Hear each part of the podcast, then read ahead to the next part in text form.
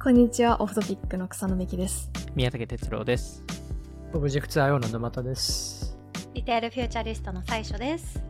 シリアルトークではアメリカを中心に最新 D2C やリテールテック、次世代ブランドについて発信しています。この番組では毎週発行している私たちのニュースレターのトピックやリテール関連のニュースを雑談しながらお届けするポッドキャストです。はい。ちょっと、また普通のタイトルに戻っちゃったんですけど、ち先週は。ょっと雑談しながらみたいな確かに感じだったんですあ、けど、先週そのまま行ったの？緊張感が戻ってきましたね。あ、そのまま行ったの？そのまま行きましたね。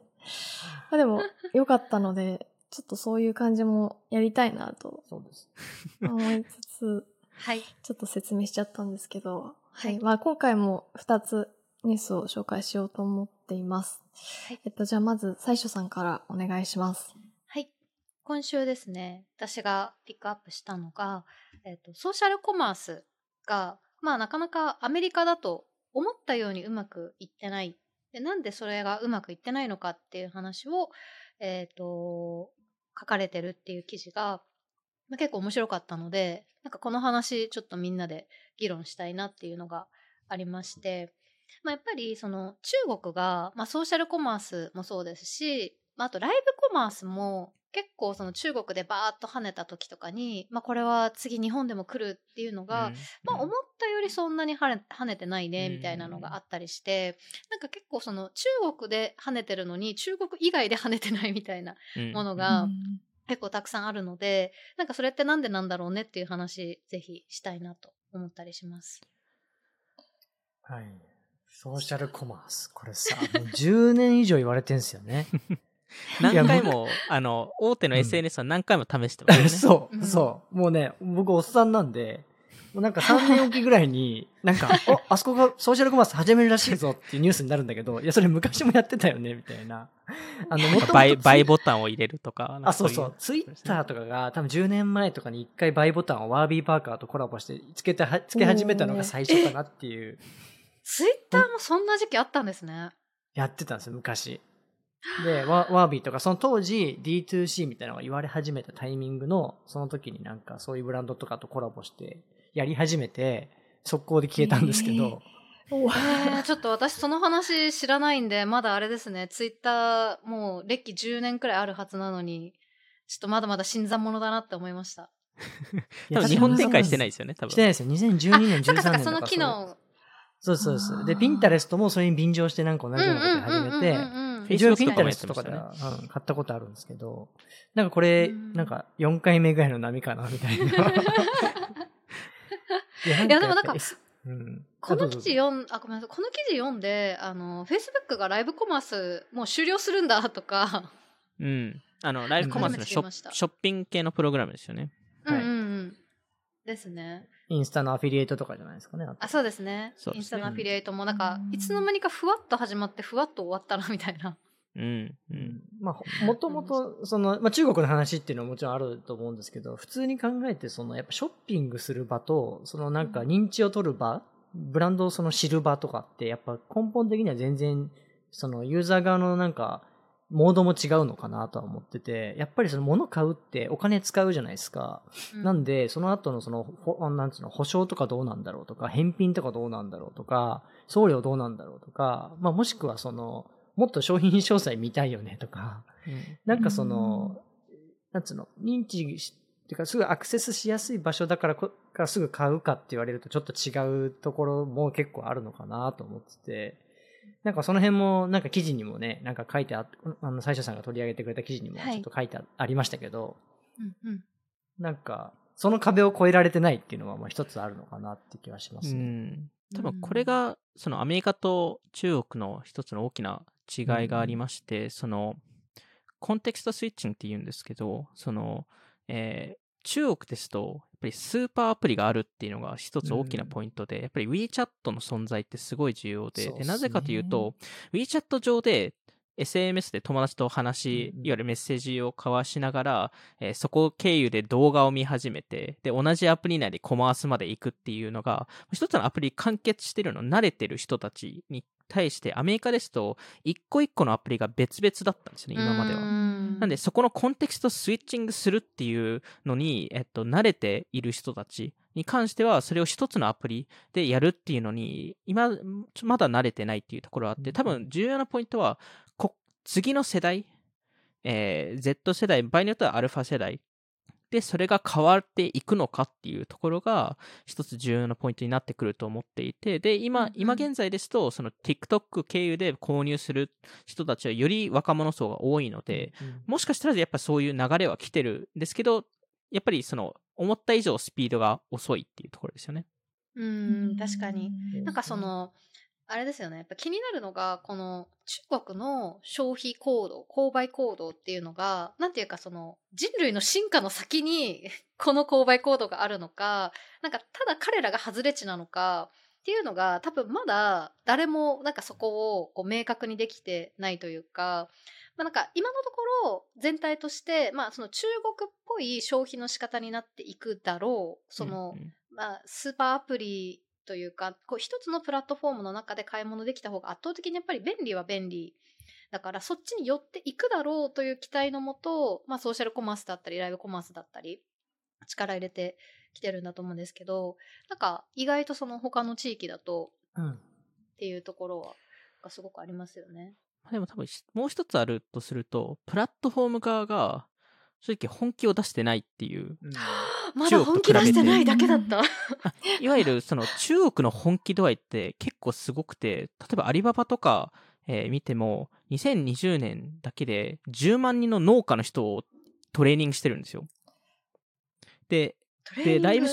あの、その、いわゆるそのライブ配信させのトレーニングをしているんですよ。アリババ自身が。ああいろんなパートナー経由なんですけど、うんうん、あのそういう投資もやってたり、あとはそのアリババがまだ、えー、そのライブ配信が売り上げの1%未満の時に、あえてもうアプリのメイン、メインのところに出したりしてたんですよね。でも、Facebook とか Instagram とか、あの、ツイ,、まあ、Twitter もそうですし、その、TikTok でもそうだと思うんですけど、そこまでメインに出さないじゃないですか。うん、怒らないんですか、ユーザーは。確かに邪魔だ。キム・カーダシャンみたいな無理みたいな言う人いないんですか？それ、それだけでも、やっぱりその、ベッカーダシャ言ってたね。インスタ利用すなって。そうですよね。ユユーザーは多分批判すると思うんですけど、でも、結果そ、そこにコミットするかどうかっていうところを見ると、アメリカのテック業界は多分まだコミット、あの、そあの中国企業ほどコミットしてないっていうのは一個あります。なんか中 中国で今さ、路上でライブ配信するみたいな記事最近出てたよね。なんか、みんな道であの円形のライト焚いてさ。うん。へえ。あの、家でやるとうるさいから、そうそうそうみんな路上でやるらしいです。うん。なんか動画が出てますよね。へえ。まあなんか、そうですね。コミットメントはあると思うな。あとはまあ、やっぱ、文化的な違いも多少はあると思うんですよね。うん。なんか、この記事の中で、あの、消費をなんか2種類に分けて、なんか解説されてるのが個人的に結構面白くて、の、インパルスとインテンショナル。その衝動買いと、まあ、意図的なというか、意識した買い物の2つに分けた時にやっぱりそのソーシャルコマースってある程度そのインパルスをこう情報性というか、うん、今買いたいってならないとなんかソーシャルコマースとしての売り上げには、まあ、確かに計上されないよなっていうのはなんか読みながら思っててなんかその今も多分なんかそのカスタマージャーニーをちゃんと追うとあのソーシャルコマースになってはいるとは思うんですよね。やっぱりインスタで見つけて、うん。うん、じゃあこれをあのサイト行ってとか、まあ、それで口コミ見てとか、あと友達に相談してとか、なんかやっぱ発見のきっかけはソーシャルで、うん、まあそこからそこですぐには買わないとか、あと多分ほあのインスタだとブックマークとか保存しておいて後からなんかどれ買おうみたいなのって結構みんなやったことあるとは思うので、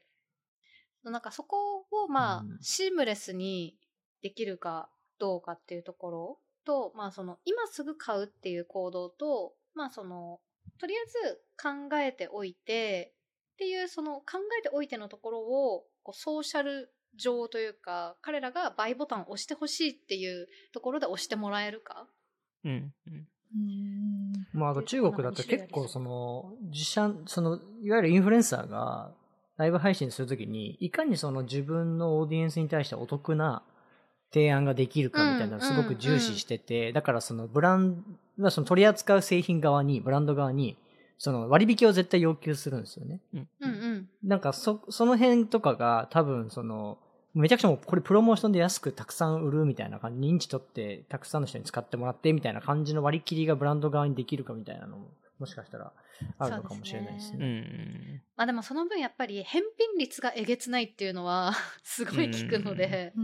まあどっちがいいかっていう話ではありますよね。まあそのやっぱり見せかけ上のって言ったらあれですけど、やっぱこうで表に出てくる売り上げとしては規模はすごく大きいけれども、まあ、そのうちの4割とか返品されちゃうと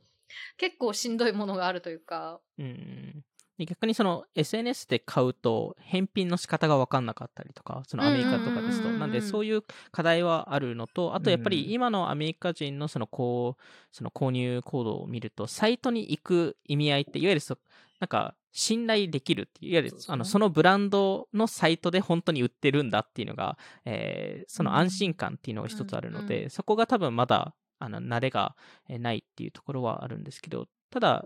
そのそもそもアメリカって QBC とかそのテテレビ、うんうん。テレビショッピングがある国ではあるので、このソーシャルコマース自体は、えー可能性は全然あるとは思っているんですけど、まだそこの多分コンテクストスイッチングの部分でしたり、えーそこに、えーっと、そこに対してのユーザーの、えーコードの追いつきがまだ至ってないのかなと思いながら、いまあ最近ですと結構そういうライブ配信系のツール、えーツールというかサービスも出てきてますし、それこそスナップチャットが AR、えーで試着をできるようにしたりとか、まあそういうのがどんどん出てくると、徐々に変わってくるのかなっていうふうに思いますね。うんいやね、昔ファンシーっていう SNS 型のコマースサービスがあったり、もう多分シャットダウンされてんじゃないかな。うんえー、そうなんですね。なファンシーの競合みたいな感じで、なんかその、ポリボアみたいなのがあったりとか、あと、リスト。リストはまだ全然ありますよね。LYST のリストっていうサービスで、あのうん。LVMH かなんかも出資してんのかな？あそこはうん自社でそのコマース完結しないで、基本アフィリエイトみたいな感じのモデルでやってて、だからまあ、もしかしたらワークしてるのかもしれないんですけど、まあなんか、それに特化したサービスとかも昔から結構あって、うん。まあ直近今はねだと、ワットライブ配信みたいなね。う。ん、ネットワークとかそういうのそうですね。今、そうそう、そっち側だよね。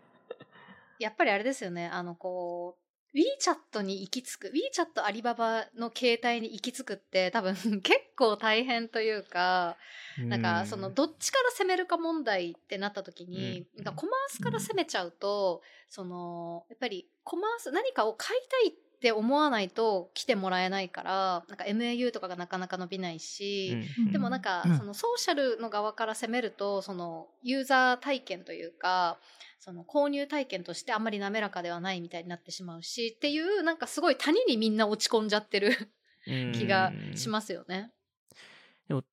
多分、US でおそらく成功、成功、まあ成功するかちょっとあれですけど、シーンとかは、多分これに絶対近しいことやってくるはずなんで、あうん。のシーンないだけで、シーンのアプリ見ると完全あれもうエンタメなので、なんでそこからシーンの商品をバンバン売り、売りに行くっていうし、寄せると思うので、UGC 動画とかではないかもしれないですけど、やっぱりその、まあシーンこそ中国企業だからこそ、なんかそういう発想がやっぱりあるのかなと思いますね。確かシリアルトークショップやりますか？最初さん、うまそう。にいやいやいやいやあなんかあのこれがすごくいいんです。あれですね。え、これ通じるかわかんないですけど、白って200色あんねん。を、え、これ通じまあすこれわかんないですこれちゃんとわかちゃんと笑ってください、ここ。アンミカさんアンの、ミカさん。あ、そうだ、あ、それだ、それだ。すいません、ちょっ そうそうそうと、いまいち出てこなかったです。アンミカだアンミカさんの真似、あの、めっちゃやらされるんで、私。友達から。どんな話っすか？あの、喋ってるとすごいなんかテレビショッピングみたいな、を見てる気持ちになるって言われるんで。ラストクラムとかちょっと売ってほしいよ、なんか。ライブで。い一回、一回そういうコーナー作りましょうか。このクッキーな、200種類あんねん。みたいな感じで。どんだけ大きいんすか？確かに、何百グラムあんねん。ほら、私の顔より大きいやろって。なぜかアンミカ区長。これおすすめです、哲郎は。いや、もうアンミカトークになった瞬間、宮武さんが気配消してるんですけど。いや、た、たじあんあんまりわかんないっていう。わかんないだけです。はい日本の、はい、芸能人、セレブリティわかんないだけなんで大丈夫です。はい。じゃあ、えっと、はい宮武さんに もう一個じゃあお願いします。はい。えっと、僕の方でピックアップしたのが、えっと、エクゾティックポップっていう、えーまあ、飲料ブランドって言っていいのかわかんないですけど、んうんえっと、ある、えっと、ブランドでして、えっと、ちょっと売上規模が書いてはなかったんですけど、記事でその去年の利益、利益が6 million、えーだったっていう、えーまあ、ソーダを売ってるブランドからするとすごいなって、すごいですね。えー思ってまして、で、えっと、面白いのが、この会社の商品を、えーアメリカのヒップホップ業界の、えーまあ、本当にレジェンドたちが、えっと、めちゃくちゃ好きで、えーめちゃくちゃ買って、で、それを、あの、すごい出しているっていうところで、えっと、例えばドレイクとか、えーリル・ウェインとか、えーも、えー大好きなんですけど、あの、えーサイトに行くと、その、えーこの、この会社が、えっと、自分、自ら作ってるソーダブランドもあるんですけど、えーその、その、ですかね、あまり珍しいソーダって、なんか地域限定のソーダって、まあアメリカ内でもありますし、その国別でもあると思うんですけど、それを、えー販売している、えーサイトでもあって、元々スタートがそういうあのスタートだったんですけど、あなんで、あの、日本にしかない、あの、ドリンクソーダを、例えばアメリカで販売えーすることも、えーしているので、まあそれをなんかいろんいろんなラッパーが買い漁っているっていう、ちょっと話が面白かったっていうところですね。うん。日本以外だとどセレクトみたいな感じですよね。そうですね。セレクトみたいな感じですね。日本のね、ドリンクも結構あって、ファンタみたいなのがあって。ファンタのホワイトピーチとかは日本限定商品なので。これ、これ、一本の、一本の価格ですか？この50ドル。あこれってなんか説明した1本50方がいいでドルですすか？か一本じゃもうやめてもらっていいですか？さっき話したからもうこれ。ねこれ一本実50ドルするんですよね。あの、収録の前にこのくだりを一回ややってしまったやっているので、なんかそれを。予習やっちゃうとね、そういう弊害あるんすよ。ありますまあいねあの、え一本一箱50ドルなんじゃなくてっで。ていうくだりを。アンミカもういいからもう。アンミカはもう。かにこれ、どん、どんどん出てくるから、アンミカ。確かにこれなんかテレビショッピングっぽいですよね。え、でもお高いんでしょ？ファンタホワイトピーチって、あんま自分たちも聞いたことないですけど、それが50ドル、430ml50 ドルで売られてて売り切れてるんで、高い。で、あの、グレープ？ファンタグレープのあの、ペットボトルのやつのやつも、今20ドルとかなんですよね。うん。これ、勝手にその、売っちゃってるわけじゃないですか。うんうん。はい、はい。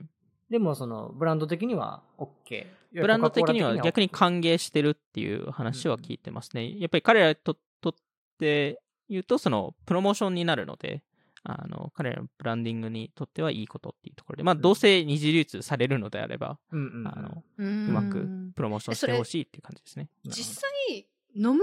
用なんですかね？の、えっと飲んでるのかなみんな？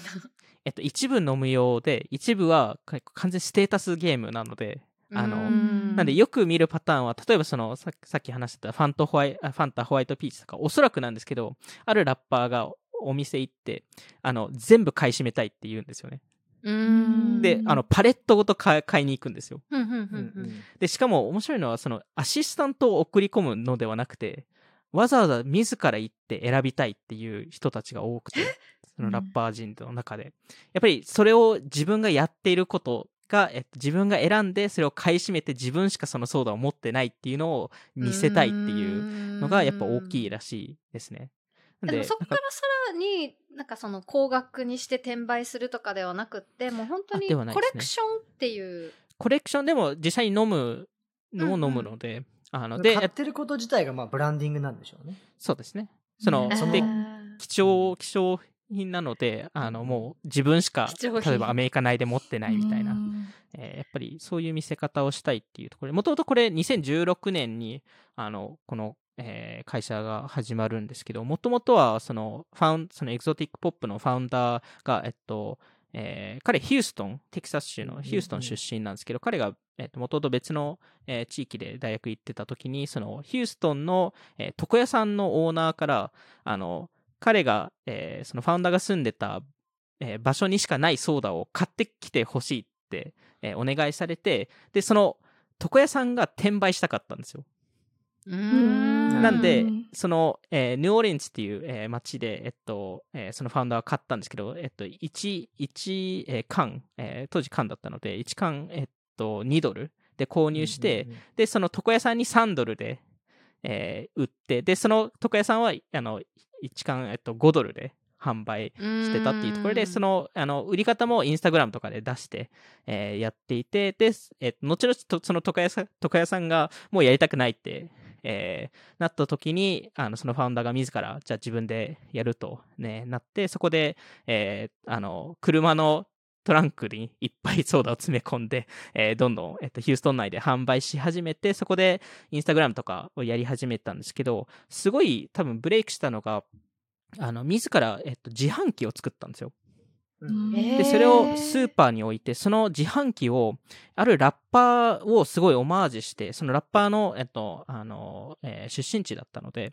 えーそれをデザインとかもすごい凝って、えーやって、それで、なんかどんどんそのヒューストン内で人気になって、であるそのコンサートに呼ばれた時に、あの、えーあるラッパー、ポあのポール・ウォールさんっていう方、えーに、えっと、メンションされて、で、その後に2018年にドレイク、ドレイクが、あの、インスタグラムでメンション、えーしたりしたししたので、まあ、そこでもう超有名になって、2019年とかトラビス・スコットと、えー自販機のコラボをししたんですよね。うんなんで、なんかそういう、えー感じで、その自販機もなんか LED スクリーンがあったりとか、そのホログラム的なエフェクトが入ってたりとか、なので、それがすごいバズった、えーっていうところもあって、まあ、そこからどんどん、えーやっていって、で、えっと、2019年ですかね、ペプシが、えーオフィシャルに、えー提携したいっていう話になって、えっと、実際その Exotic Pop のブランド名で、えっと、ドリンクを作ってくださいと、ソーダを。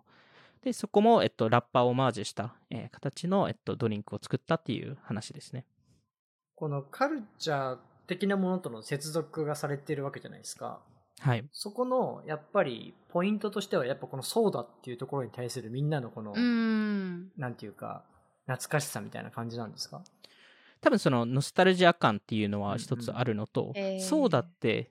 誰でも買えるっていうのは大きいと思うので。確かに未成年でも買える。はい。なんで、しかも安いですし、ある程度。日本のフレーバーとか別の国とかだと持ってくのは結構大変だから、うんうんレア感がすさらに増すし、でもなんかコカ・コーラの限定ボトルとか集めてる方いいるじゃないですか、うんうんそれにもちょっと近いのかなっていうのは思いました。そうですね。ゲートレードのマイケル・ジョーダンモデル、1992年のやつが、い なんか2万ドルで 売ってました。2万ドル。すごい。いや、なんかでもそういうプレミアがつくっていうのって、なんかワインとかってすごいわかりやすいじゃないですか。うんなんか多分そのワインのコレクターと、なんかモチベーションのベースは一緒なんだろうなと思うんですけど、うんなんかその、ソーダでも同じことが起きて、それだけそのプレミアがついていって、この熱狂的なっていうのが結構面白いなと思いますし、なんか日本だと、そのクラフトビールとかだと、なんか同じようなこと起きてもなんか不思議じゃないかなと思うんですけど、なんかソーダなんかその、ノンアルコールうんソフトドリンクでそこまで熱狂するっていうのが、なんか結構面白いですよね。まあ、アメリカ人ソーダ好きだもん。そうなんですね。まあ、大好きですよね。マクドナルドのなんかアイテム集めてる属性と近いのかなってちょっと思いました。うんうんうーんおもちゃというかそのあの、ハッピーセットのやアイテムとか。とかそん、そうですね。昔のなんか、あの、デザインのもののアイテムとか、うんうん。なんかそういうヴィンテージの昔ながらのアメリカのあのしカルチャーを物語ってるもの。ブランド？うーん。なんだろう。マックとか、そうなんですよね。逆に日本のこの飲料ブランドは、こことその仕事をするというか、ここに卸すことで、US の認知を取れるとかっていうのってあり得るってことですよね？そうです。ただ、えっと、結構限定ドリンクとかになってきたりはするので、で、多分、おそらくより古いやつの方が、なるほどうんね。インパクトはあると思うので、うん場合によってはもう販売してないものだったりなるほど。ですね。なんかネクターとか売ってほしいですけどね。懐かしいですね。確かに。ネクター。ありますけどね、まだね。でもなんかネクターって見ると、なんかその、ノスタルジックな気持ちになって飲みたくなりません？あの、なんか銭湯とか行くと。味だなっていう。うん。そうそうそうそうそうそう。富士屋か。あそうそうそうそうそうなんかこ、このエキゾティックポップの凄さって、そのスタートは多分そこから始まったんですよね。いわゆるなんかうんうん珍しいからとか、なんか、うんうんなんかもう、まあ昔あったブランドでもうなくなったけど、もう一回なんか懐かしいから飲みたいって多分、そこからスタートしたんですけど、